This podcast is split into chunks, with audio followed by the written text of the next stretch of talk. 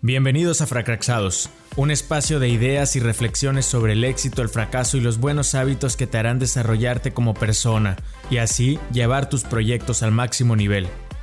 Comenzamos. Gente bonita, ¿cómo están? Buenas tardes. Miércoles, ¿qué es hoy? 20... Miércoles 20 algo de marzo, 23. Son las 6 de la tarde. Estamos muy contentos nuevamente de estar aquí. Ahora tenemos un, tema muy chido que, a más de uno los, los va a poner feliz. este, yo creo que ya la mayoría ya se enteró de lo que sucedió hace ya casi 15 días, ¿verdad? Sí, hace un par de semanas. Un par de semanas que, es el tema de, la legalización del, del, uso lúdico de la marihuana en México. Y este vamos a abordar un poquito el tema desde nuestra perspectiva un poco más de jóvenes uno como abogado, el otro como empresario. Empiézanos a contar un poquito el contexto legal, Roberto.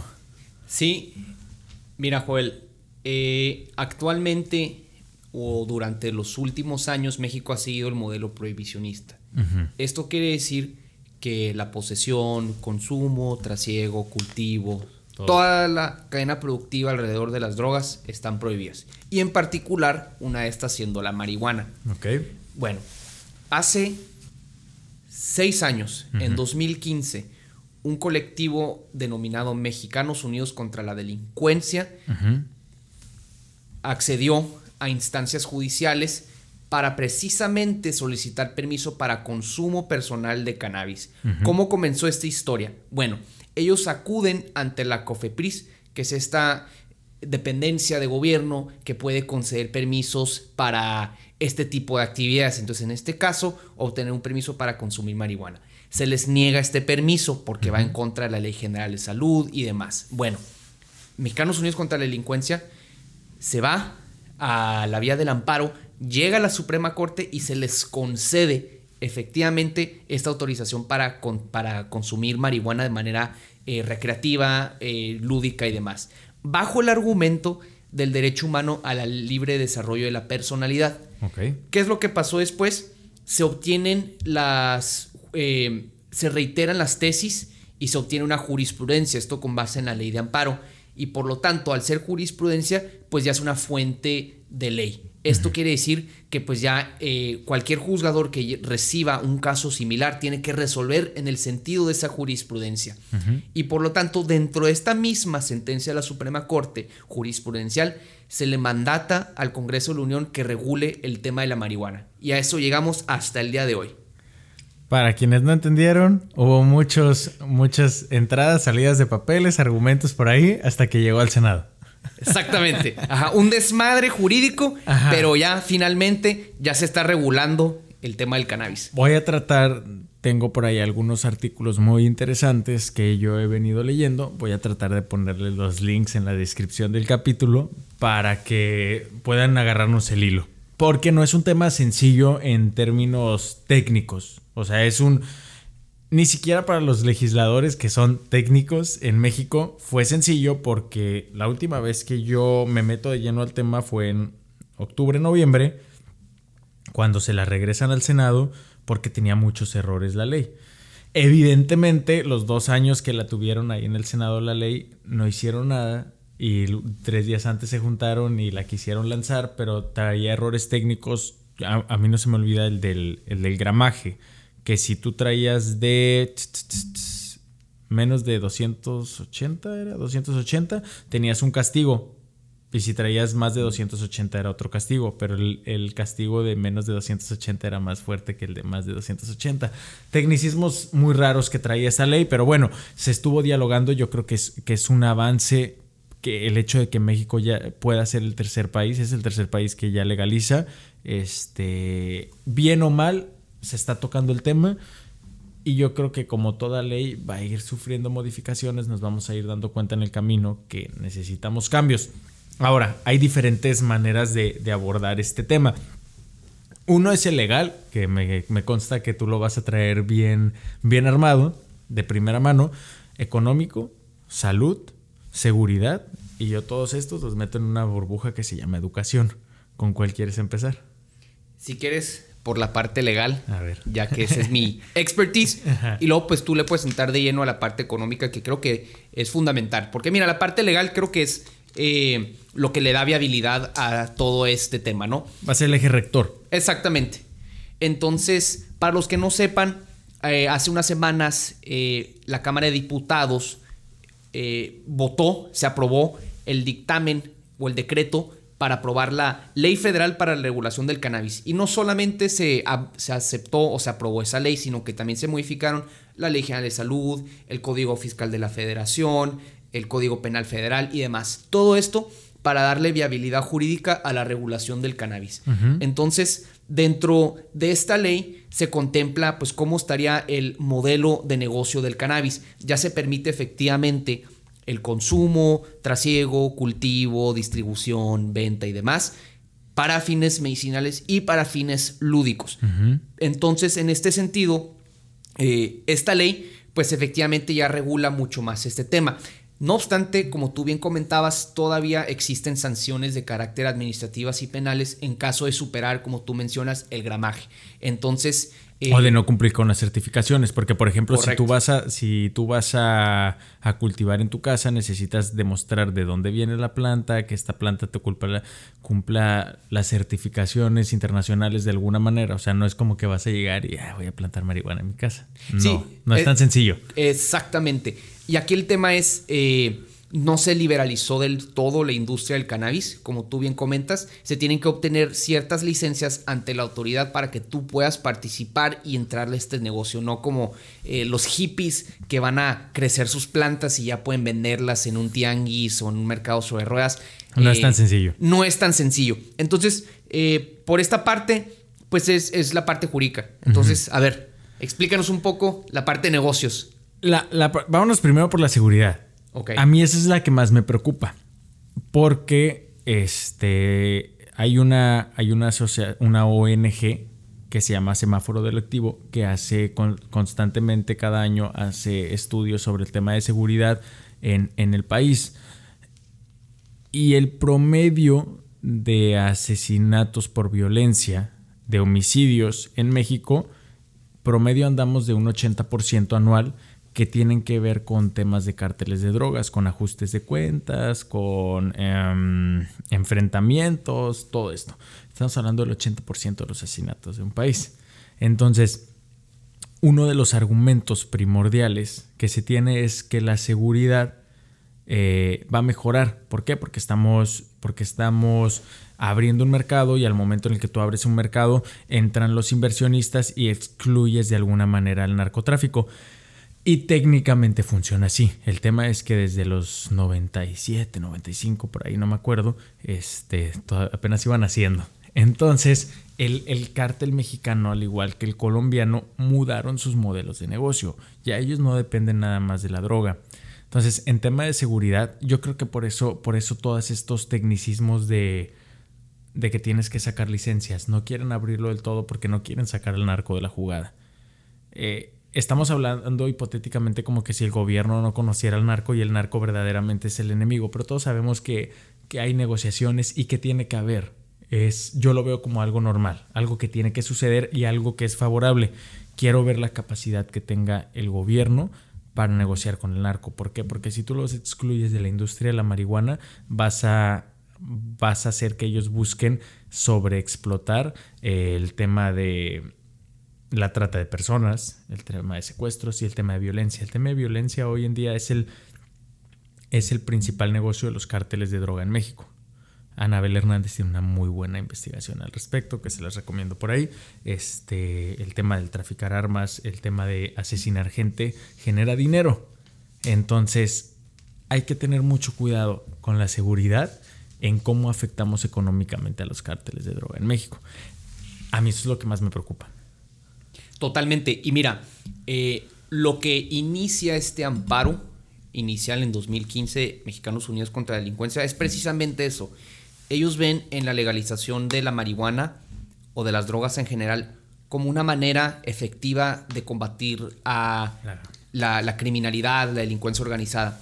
Esto debido a que si uno le quita o más bien legaliza una de sus fuentes de ingreso, pues efectivamente esto es un golpe financiero a su pues a sus ingresos. A sus aparatos. Exactamente. El problema aquí es que pues hoy en día los cárteles, el crimen organizado pues han diversificado sus ingresos como tú bien comentas. Entonces, imagínate que eh, pues no sé, lo que representa el ingreso de marihuana para el narcotráfico. Puede que ya no sea tan relevante, pero pues sigue siendo una parte sustancial. Y si le quitas así esta, este bocado de sus ingresos, pues van a tener que eh, restituir esto con otro tipo de actividades como tú bien comentabas, contrabando, tráfico de personas, extorsión, huachicoleo. Entonces hay que tener mucho cuidado con lo que muchos economistas llaman como las consecuencias no deseadas, porque en este caso definitivamente yo comparto tu miedo de que pueda explotar. Y aquí el tema es quién va a estar detrás del negocio. O sea... Esa es otra. Porque, por ejemplo, en Estados Unidos, eh, lo que sucedió es que, pues, siendo un país tan capitalista, pues vio el potencial de generar ganancias en esta industria y quienes le entraron al negocio, pues no fueron las minorías marginadas que han sido encarceladas por posesión y demás, ya sabes. En este caso fueron abogados, gente con MBAs, venture capitalists, gente y, con. Y va a pasar lo mismo en México, o sea, no nos vayamos lejos. El expresidente Fox, huevo, este, tú sabrás de eso. Entonces, Fox está más que preparado para entrarle a la industria. Es más, no me, no me extraña que por ahí haya cabildeado y dado los moches que tenga que dar. Y no pasa nada, es algo, es algo normal hasta cierto punto en, este tipo de, cuestiones, ¿no? Cuando se tienen que aprobar leyes, se tiene que cabildear.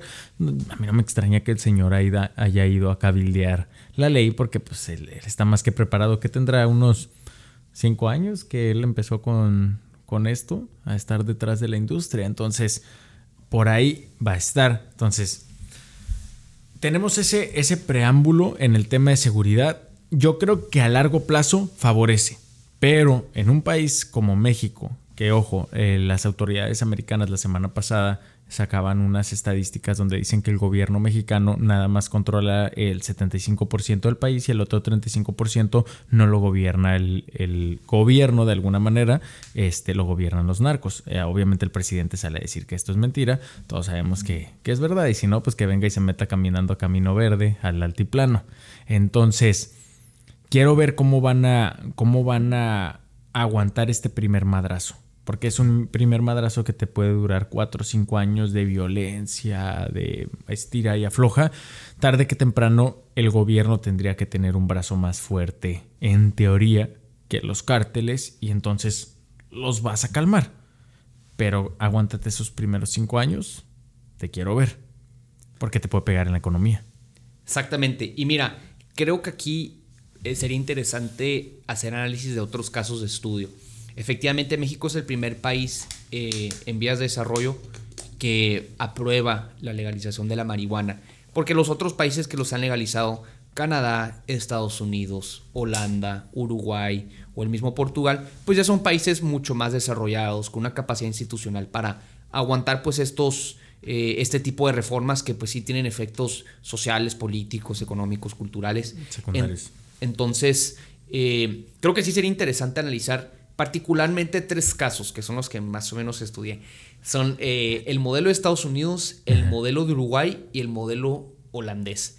Entonces... Eh, ¿Tú con cuál compararías a México? ¿Con cuál quieres, crees que pudiera entrar? Ajá, es... Ese es el problema.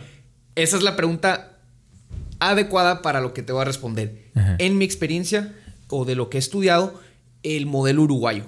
Y te voy a decir por qué yo tengo aquí cifras, quiero empezar nada más con cifras uruguayas. A marearnos. Para. o sea, yo soy un vato de cifras. A ver.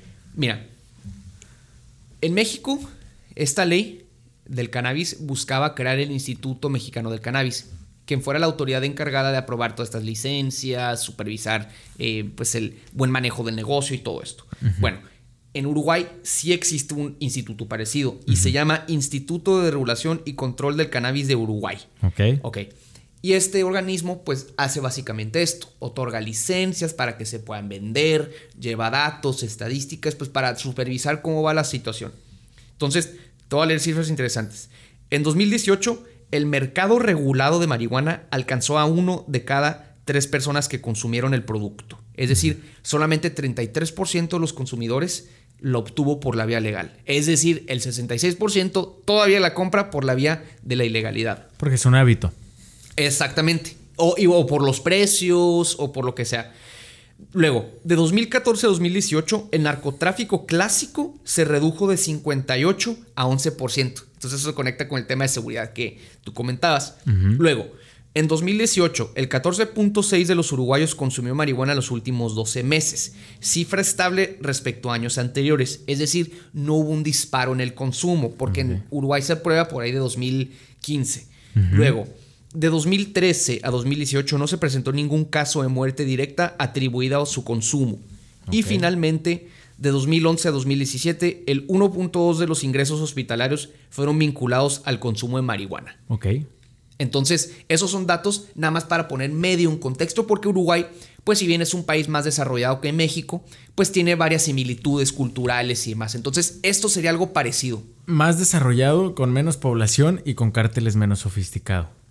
Esta última es a mí la... A mí me hubiera encantado que, Colombia legalizara primero. Yo creo que Colombia pudo haber sido ese, ese gran... Ese gran conejillo de indias para México. Ahora, lo que sí te demostró Colombia en el 2015 es el modelo de la triple hélice. Por ahí ya es como varias veces que te lo platico. Para mí es, uno de los, una de las conferencias más impresionantes que he visto porque yo vi nos, nos, enseñaron un video del desarrollo de ciudades como Bogotá que estaban destruidas por el narcotráfico. Ellos en esta triple hélice juntan al gobierno, juntan a las universidades, juntan a la industria privada. Yo creo que eso tiene que pasar ahorita para, para dar los siguientes pasos de la regularización de la marihuana. ¿Por qué? Porque viene el tema económico.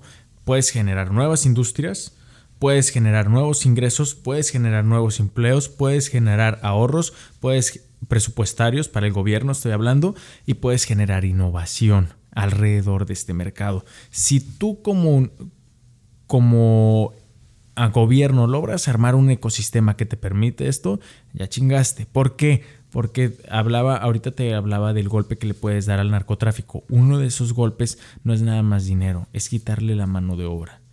Si el narco sigue reclutando a los jóvenes, no le vas a ganar. No hay forma, aunque tengas el, el dinero del mundo, es como un monstruo de un millón de cabezas donde cada que tú le asesinas a un joven, se escucha feo, pero es la realidad en México, el, el narco ya reclutó cinco. Entonces, si el gobierno logra armar un ecosistema como el que se armó en Colombia entre este, universidades, gobierno y empresas, las llevas de ganar. Tristemente yo veo que el gobierno está muy dividido ahorita de la industria privada e incluso de las universidades, este, salvo las universidades del presidente, todas las veo como muy, muy alejadas del gobierno, cuando deberían de estar juntos, porque no es un tema menor. Creo que, que de alguna manera lo hemos dejado de lado porque estamos viviendo en una pandemia, porque estamos viendo noticias de política todas las mañanas, porque el flujo de información es muy grande. Entonces de alguna manera se vio esto como, ah, sí, ya legalizaron la marihuana, qué chido, fiesta dos días y se nos olvidó. Y todo esto ya nadie está hablando. ¿Cuántas semanas tenemos tú y yo queriendo hablar de esto? 15 días. Entonces dices, chin. O sea, es algo más importante de lo que parece, ¿no? Totalmente, creo que diste en el clavo. Porque, mira, en México somos expertos en aprobar estas leyes súper hermosas, bien chingonas, que imitan en todas partes. De hecho, yo tenía un amigo chileno que me comentaba que la Ley General de Transparencia, aprobada por Fox en el 2002, eh, es un modelo de legislación en transparencia en toda Latinoamérica. Me dijo, en Chile, él trabajaba en la oficina de Michelle Bachelet. Tomaron precisamente la ley de transparencia para eh, aprobar ellos su propio paquete legislativo en materia de transparencia. Entonces en México somos expertos en aprobar todo este tipo de leyes. Ejecútalas. Pero ejecútalas, ponte. exactamente. Es precioso esto de la ley federal del cannabis y la chingada. Pero, a ver, es, estamos tan habituados al narcotráfico que difícilmente vamos a construir esta institucionalidad si no tenemos el apoyo, como tú dices, de la tripelis, o sea, de sociedad, de gobiernos, de universidades, porque difícilmente el narco pues está muy arraigado ya en esta economía, entonces quitarle esto, que es pues una de sus fuentes principales de ingreso, pues será algo totalmente complicado. Ahorita que dijiste que el narco está este, arraigado en la economía, hay un libro que se llama Narconomics. ¿Lo conoces? No lo leo. Narconomics es de Tom, Tom Wayne, Wainfried. Tom Wainfried. Este, él hace un análisis de los del cártel mexicano, este, el cártel colombiano, el cartel en general en Sudamérica y Latinoamérica, este, y él dice, los compara con Walmart y Coca-Cola. Dice, el modelo es tan sofisticado como el de Walmart de Coca-Cola. El narco se apoderó de los canales, el narco se apoderó de los proveedores, el narco se apoderó de los consumidores y gánale. Es, es complicado ganarle porque ya tiene todos los canales bien cubiertos. A Walmart no lo quiebras. Porque Walmart es dueño del, no nada más de los clientes, es dueño de las cadenas de distribución. Lo mismo que está haciendo Amazon. Se están apoderando de las cadenas de distribución lo que hace el, gobierno chino. El gobierno chino está siendo muy inteligente, me voy a desviar un poquito del tema, para pelearle a Estados Unidos. China está invirtiendo en todas las redes de comunicación de Centroamérica y Sudamérica.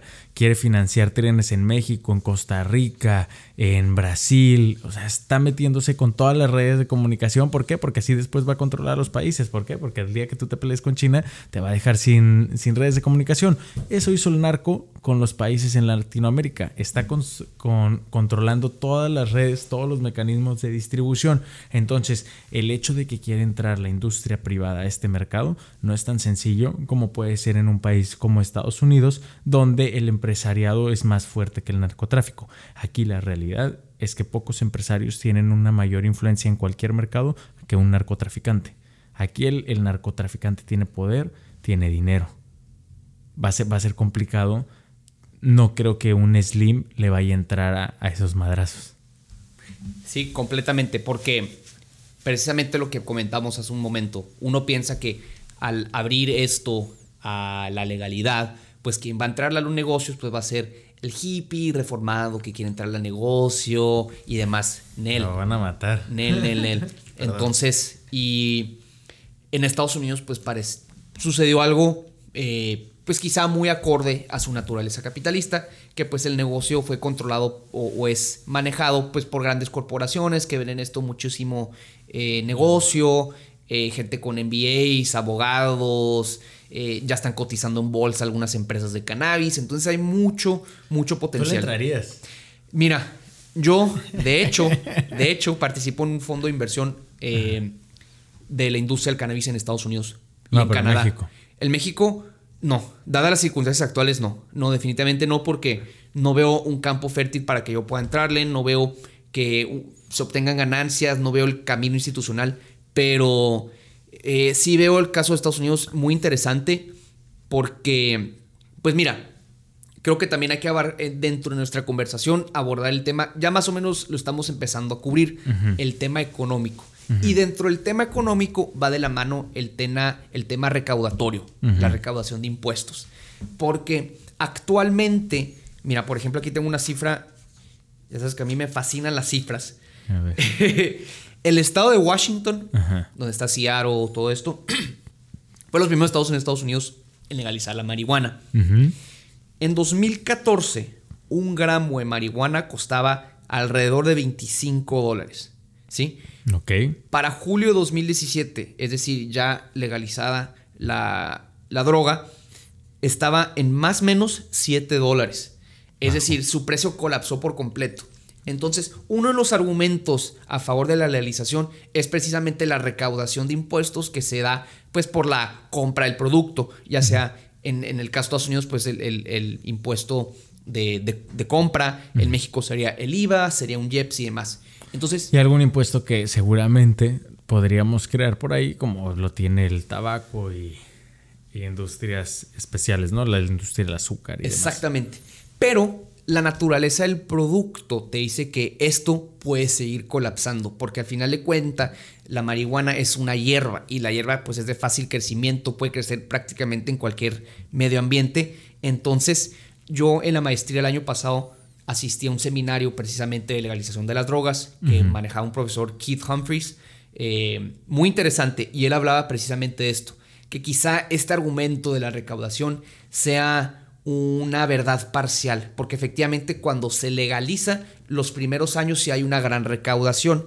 Y eso es pues muy benéfico porque estos recursos se pueden invertir en temas de salud pública, de seguridad pública, eh, ahora sí que cada país puede determinar para qué, pero su argumento es que el precio va a seguir colapsando precisamente porque es un producto barato de producir y no solo eso, ¿Qué representa eh, hoy día el producto eh, ilegal? O sea, ¿por qué es tan caro? Bueno, como tú bien sabes como empresario, un producto representa eh, los gastos, costas de producción, bla, bla, bla. Entonces, en el caso de las drogas, dice, pues es un negocio peligroso, es un negocio difícil de hacer valer tus contratos, pues porque el narco pues no está en la vía de la legalidad. Hay mucha especulación y hay un riesgo alto. Exacto. Eso, te genera un, costo alto. Correcto. Entonces, esto hace que un producto como cocaína, como marihuana en el mercado ilegal sea caro. Una vez que quitas estos obstáculos, pues queda el producto en sí. Y el producto en sí, pues no es caro de producir. Entonces, Ahí es donde entramos los mercadólogos a darle valor. Exacto. Para allá voy, para allá voy. Su argumento es que incluso eh, un churro de marihuana puede llegar a costar dos pennies americanos. A ese grado. Así que sean como cacahuates en un bar de que, ah, mira, pues ahí hay un montón de churros porque es tan fácil de producir y. ¿Cómo se llama? Entonces es un tema súper importante. Y esto dice, pues bueno, entonces el argumento de la recaudación para legalizarlo, pues quizá no sea el mejor. Entonces dice, hay varios tipos de impuestos. Hay impuestos obviamente al valor agregado, que en este caso un 16%. Entonces, si un producto cuesta 100 pesos, te cobran 16 de IVA. Ok.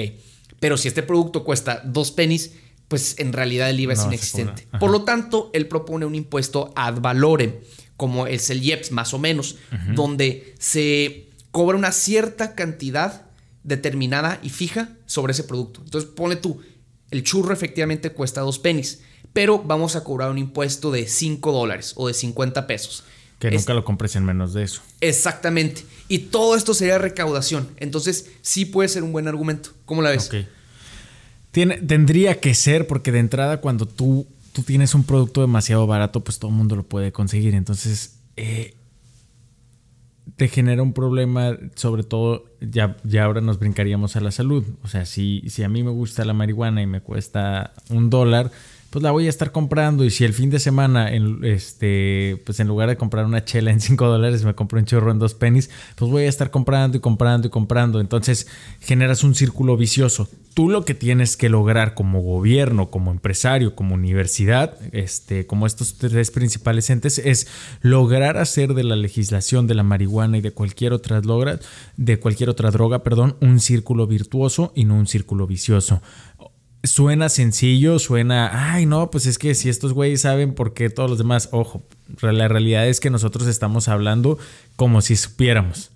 Porque la realidad es que allá arriba están pasando muchas cosas que pueden hacer que todos estos numeritos que nosotros vemos y que todas estas legislaciones que nosotros creemos que es lo mejor no pasen, porque la realidad es que el mundo no es perfecto, no somos, no somos, mm, ¿cómo se llama? Hay un libro que se llama Pequeño Empujón que habla de del Sapiens y el... Hay una evolución del ser humano que ya te plantea este libro, donde ya somos, ya somos meramente estatistas.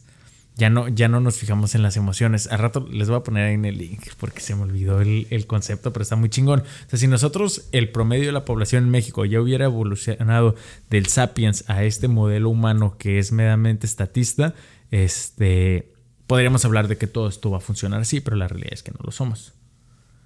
Esta, mira, está súper interesante y me gustaría como ir retomar el tema del consumo, ¿no? Y de si se va a disparar. Ya sabes que a los gringos les encanta eh, recolectar un chingo de información de todo, en particular en el tema del consumo. Entonces ellos hicieron un análisis de los estados que ya legalizaban la marihuana. Entonces en este caso son, pues ya son bastantes, ¿eh? Ya son de que Colorado, California, Washington, eh, entre otros.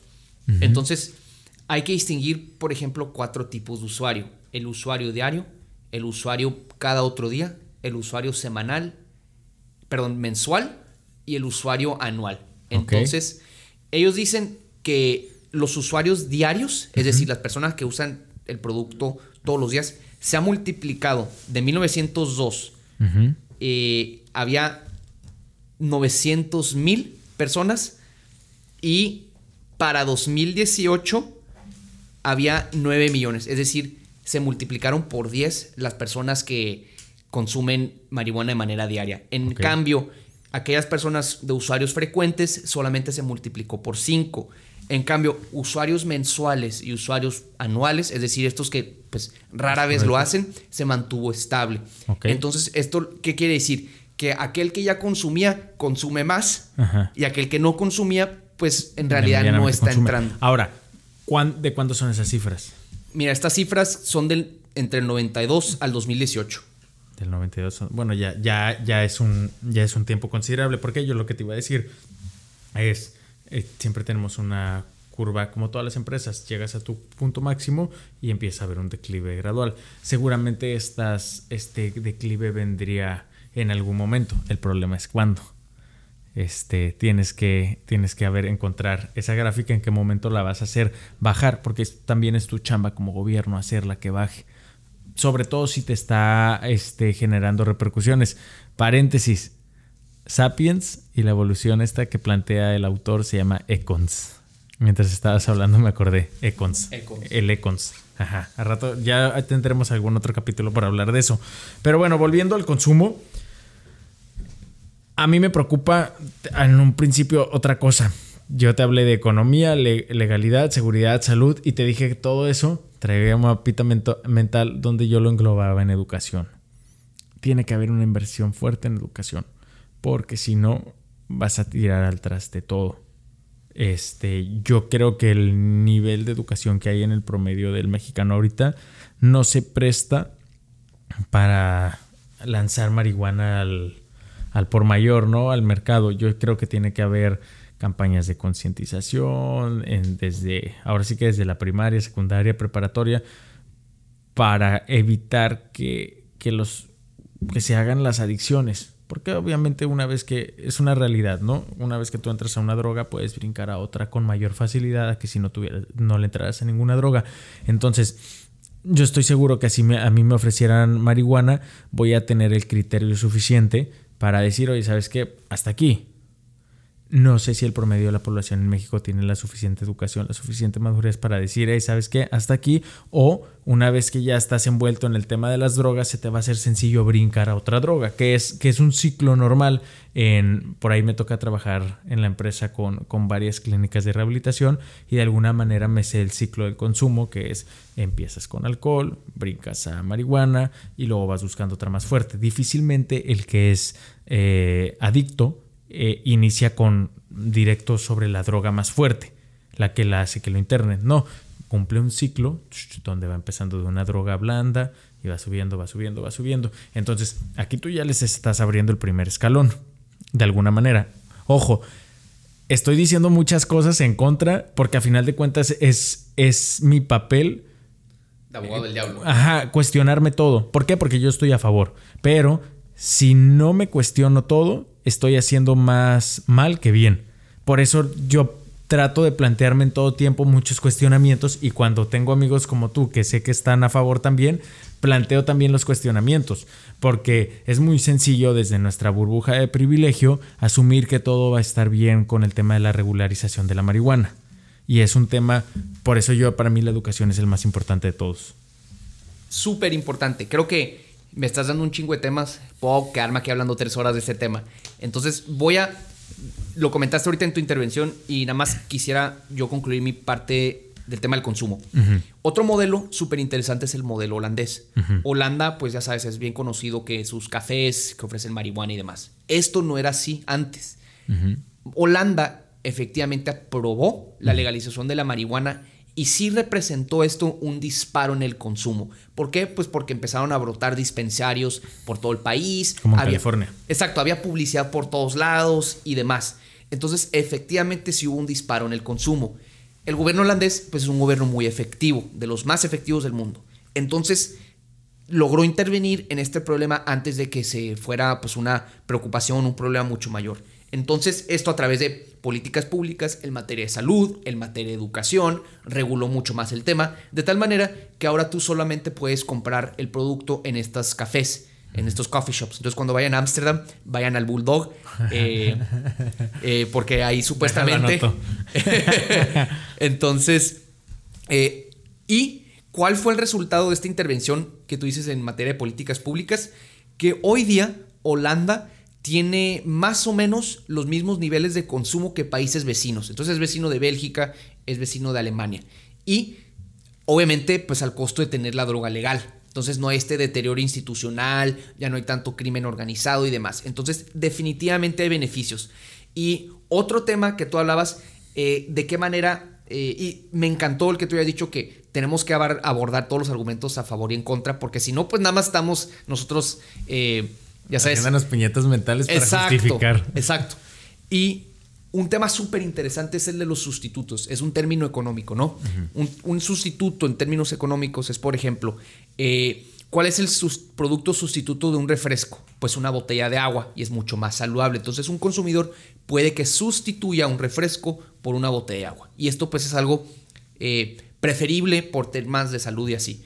Entonces, eh, hay estudios que, por ejemplo, dicen que la, el cannabis legal o el cannabis para fines medicinales puede ser un buen sustituto para los opiáceos. Esto en el contexto de Estados Unidos, que hay una crisis de consumo de opiáceos, dígase heroína, morfina y fentanilo. Entonces el cannabis puede ser una manera de que el consumidor haga la transición de estas drogas fuertes, opiáceas, hacia drogas pues de menor calibre como lo son la marihuana.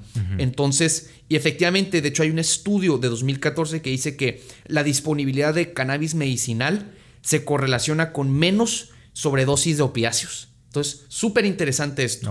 Luego, pero no obstante, también hay estudios, este es de 2017, que el uso de cannabis predice eh, el, eh, un, un, ¿cómo se llama? El, que se use más estas sustancias. Entonces, ahora sí que hay evidencia en contrario de ambas perspectivas. O sea, de que hay estudios que dicen que sí, otros que no. Entonces, son temas que en su conjunto deben de analizarse. Y creo que el caso holandés, por ejemplo, ofrece una salida, como tú bien comentabas. O sea, eh, no se puede dejar nada más el mercado así de que pues ahí, ahí se va. Creo que el Estado sí tiene una tarea de supervisar cómo se va desarrollando este mercado y el patrón de consumo pues para efecto que pueda hacer intervenciones eh, eh, educativas, culturales y demás. ¿Tú crees que nuestros legisladores revisaron todo esto? Por supuesto que no, nada más levantaron la mano. ¿De verdad? A veces, bueno, tengo la, ligera sospecha porque me puse a ver la... Para los que no saben, este, la semana pasada nos reunimos y dijimos, güey, ¿de qué vamos a hablar el próximo podcast? Dijimos, bueno, este tema, ¿no? Sin, sin, sin abordarlo, porque si no ya no tendría chiste, pero ya sabemos que tenemos una semana para medianamente prepararnos. Estuve viendo yo las discusiones en el Senado, algunas, y pues la neta dije, estos vatos no estudiaron. ¿Hubo algún legislador que a ti se, tú digas, maneja el tema? ¿O, o qué, qué, qué intervención te hizo interesante? ¿Cómo se, eh, hay un chavo de Jalisco del Movimiento Ciudadano. Te voy a mentir si, si te doy el nombre, porque la neta es que he, he, visto tantos nombres de legisladores estas semanas y de políticos, porque lo platicábamos antes de, arrancar la grabación del podcast. Hay elecciones en Nuevo León, hay elecciones en Jalisco, en Baja California, eh, todo lo que está sucediendo en, el centro del país, el tema de si el presidente va a acaparar la Cámara de, eh, de Diputados el próximo año. Entonces he leído tantos congresistas que la neta no me voy a acordar, pero lo voy a buscar de tarea.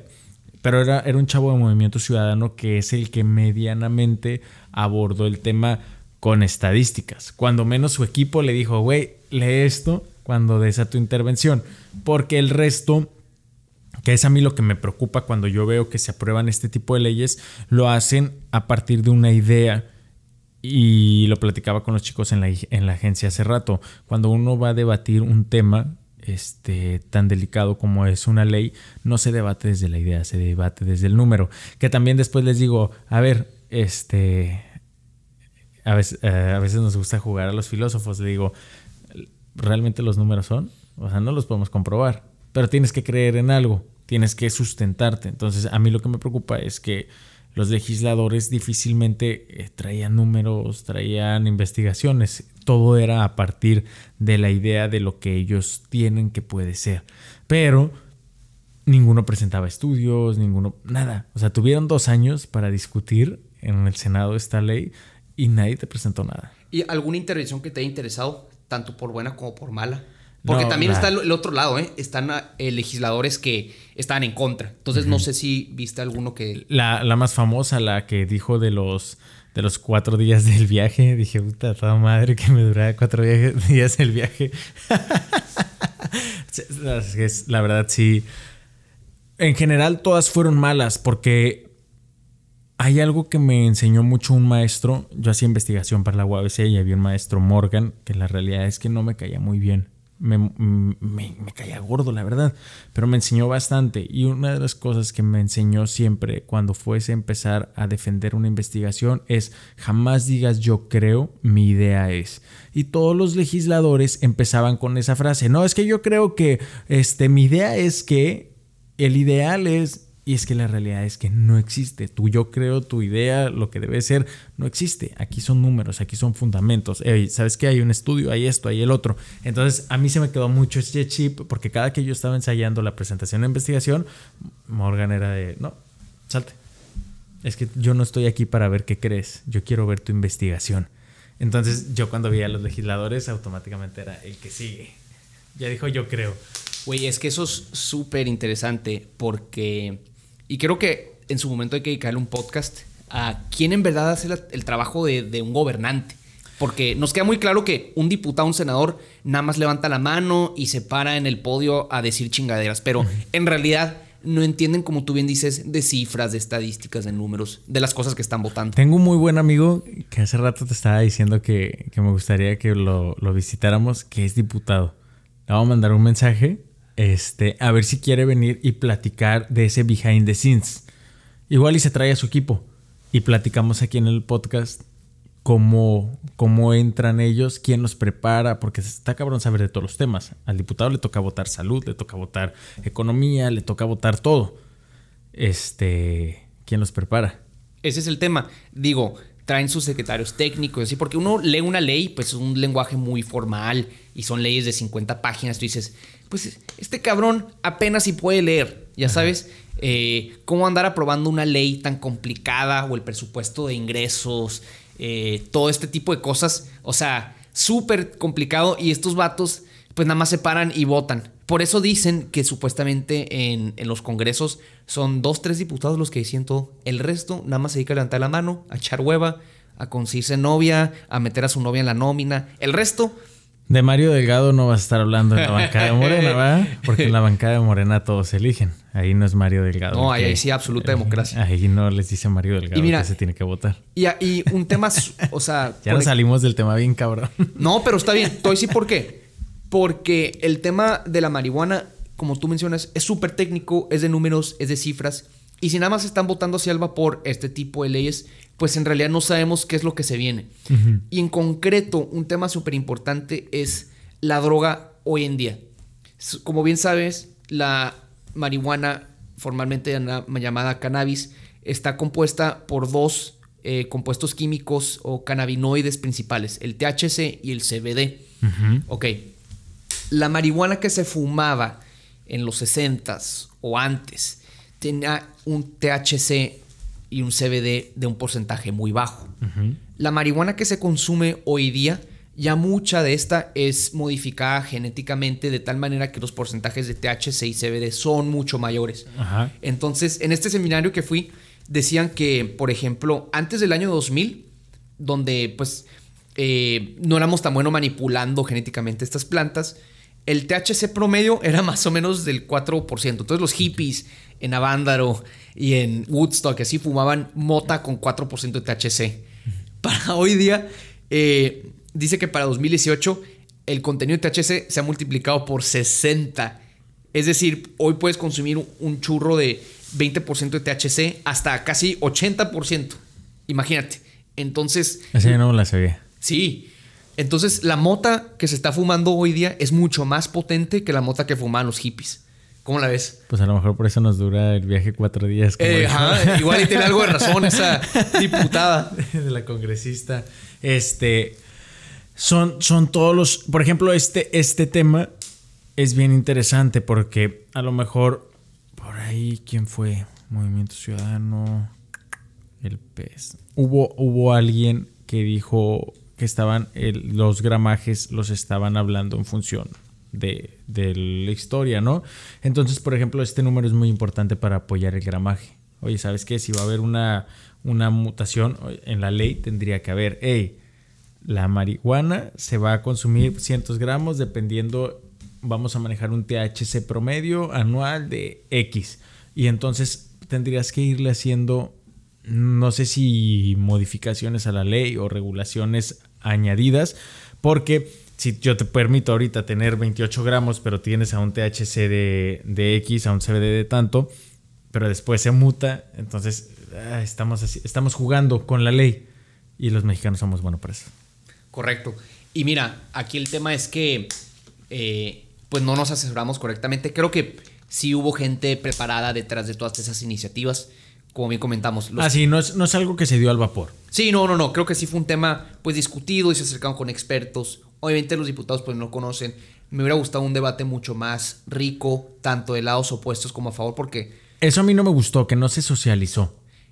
Sí, definitivamente no, porque pues este gobierno no es eh, conocido por socializar y abrir a la discusión sus agendas. Y aparte, en particular este tema, pues fue mandatado por la Suprema Corte. Es decir, no nace esta iniciativa por apoyo o reclamo popular. Y se me hizo bien chistoso porque yo estuve en Lefe hace unas semanas y caminé por afuera del Senado, porque me estaba quedando por ahí. Entonces caminé hacia, pues todo reforma y todo eso. Los campamentos estos de... Ajá.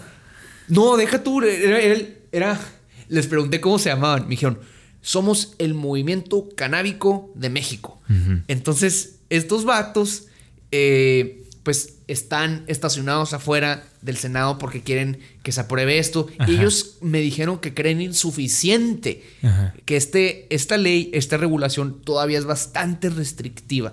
Entonces, pues mira, nadie queda contento nunca. Hoy, hoy estaba viendo un documental al respecto que, que precisamente yo no había tocado el tema porque no soy tan técnico y, no, no debería hablar algo que no domino. Ahorita que ya lo mencionaste, es que de alguna manera este, seguimos manteniendo el tema del consumo, el tema de la posición como en la ilegalidad.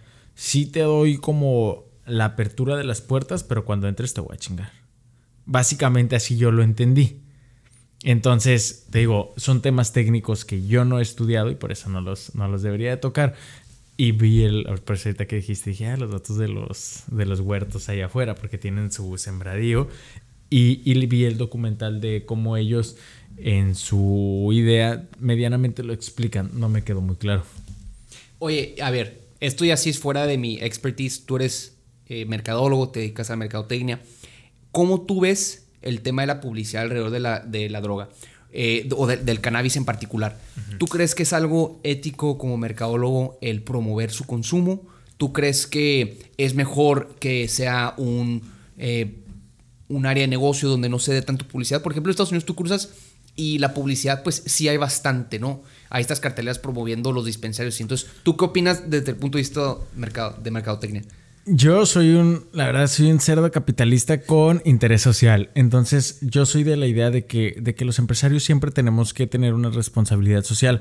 A mí no me molestaría en nada que hubiese licitaciones, por ejemplo, y que nos traigan a los morros más creativos del país, las con las agencias más fregonas y nos digan, hey, está bien, vamos a elegir a 10 que van a supongamos, a, manejar la industria o les vamos a dar una certificación a quienes quieran participar en la industria, a lo mejor para que no los, puedas, no los pongas a competir porque estás atentando de cierta manera contra el libre mercado. Está bien, ¿quieres entrar a la industria? ¿Cómo pasa con el INE? Eh, regístrate, vas a participar en las campañas, te registras, eres, un, eres una agencia de mercadotecnia que hace publicidad sobre la marihuana, tu este, impuesto o tu licencia cuesta tanto.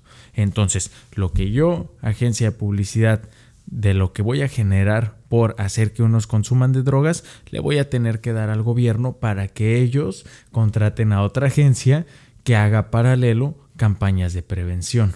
Entonces, a mí no me molestaría que el, que el modelo fuese de alguna manera así. Renunciar a hacer campañas de publicidad, no, no lo haría porque también pues tienes que desarrollar la creatividad, ¿no? O sea, vamos a ver, vamos a ponernos a competir y, vamos a vender. Ahora, todo con honestidad. a, mí donde sí me preocupa y donde no me gusta tanto es temas como el azúcar, que durante, hay por ahí varios documentales que durante muchísimos años se nos mintió sobre el efecto del azúcar en, en, en la salud y entonces se hace una mercadotecnia como con doble vista, entonces ahí es donde a mí no me encanta. Este, estos temas, pero si va a ser tema eh, abierto, eh, sabemos las consecuencias de, adelante, vamos a hacerle publicidad. Es un mercado, es válido, es, es, el capitalismo. Así funciona. Me encantó que soy un cerdo capitalista con interés social o pues responsabilidad social. Eso se me hace, creo que, totalmente lo correcto. Y mira, te hago la pregunta de la publicidad porque yo sí creo que la publicidad va a tener un rol fundamental eh, en este negocio en particular. Pues las campañas publicitarias, quizá no tanto el consumo, porque los mercadólogos, así como tú, pues es gente bien creativa. Y obviamente pueden hacer que esto sea un producto altamente atractivo y demás.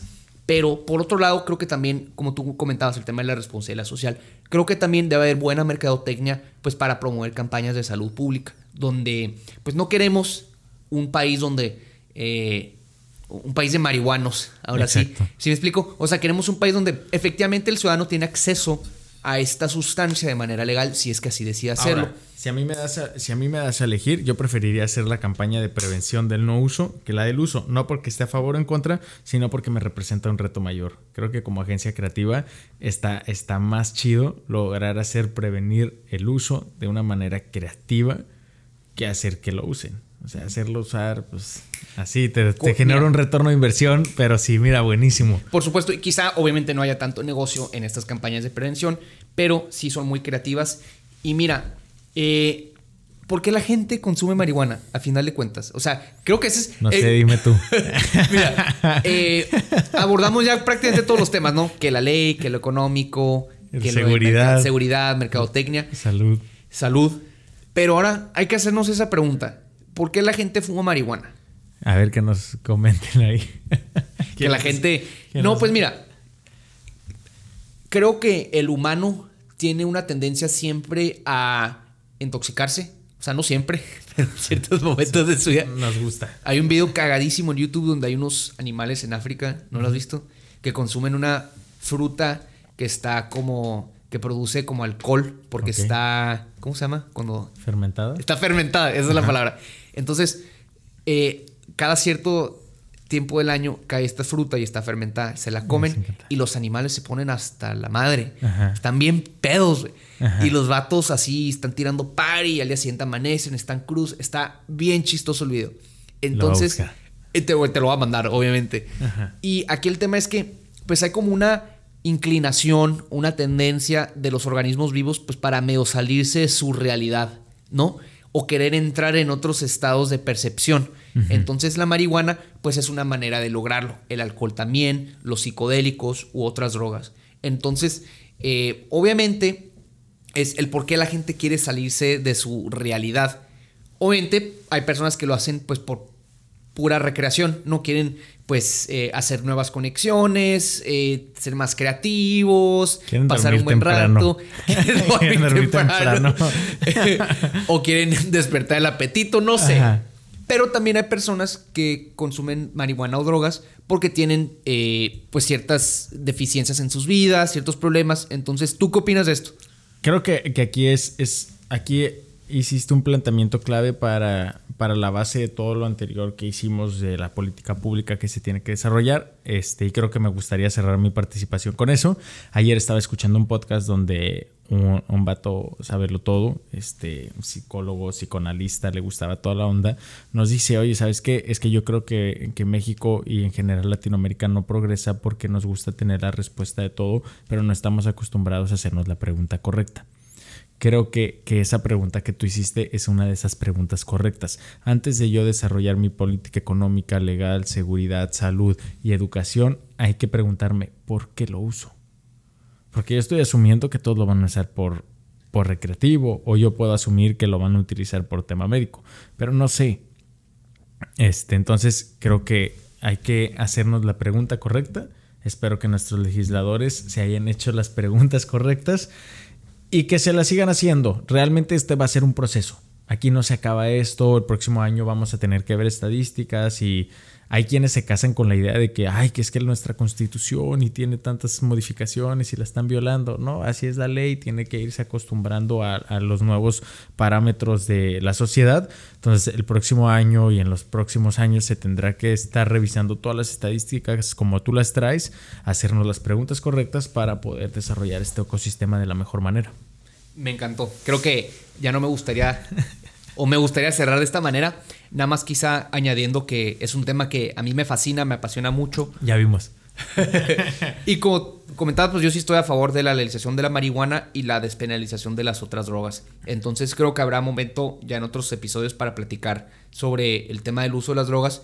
Sobre todo a mí me interesa mucho el tema de los psicodélicos porque pues es un tema súper vigente. Yo cada vez escucho eh, gente eh, cercana que lo ha hecho eh, emprendedores, empresarios, no, no crean que nada más el hippie. Y de hecho, en Silicon Valley hay muchísima gente que hace esto de microdosing, ¿no? Para como iluminarse o inspirarse, este tipo de cosas. Entonces, definitivamente tenemos que hablar de este tema un chingo. Las próximas. Ahí tengo un artículo buenísimo que les voy a compartir. Este, pues nada, Roberto, muchas gracias por, por venir otra vez a, grabar acá. Nos vemos en, en 15 días. A lo mejor en menos, porque voy a invitar al Rorro, a ver si quiere venir. Va que va, me late. Perfecto, bueno, pues gente, muchas gracias por habernos escuchado. Si les gusta la información, siempre se nos olvida esta parte donde decimos, nos vamos y se nos olvida recordarles que si escuchan el podcast, los compartan en sus historias, en sus redes sociales para que más gente pueda escuchar esta valiosa información. Gracias, Roberto. Joel, muchas gracias. Nos vemos. Bonito, casi ya cierre de semana, va a ser fin de semana ya mañana, entonces ya lo van a poder escuchar esto sábado y domingo. Que les sea leve. Gracias.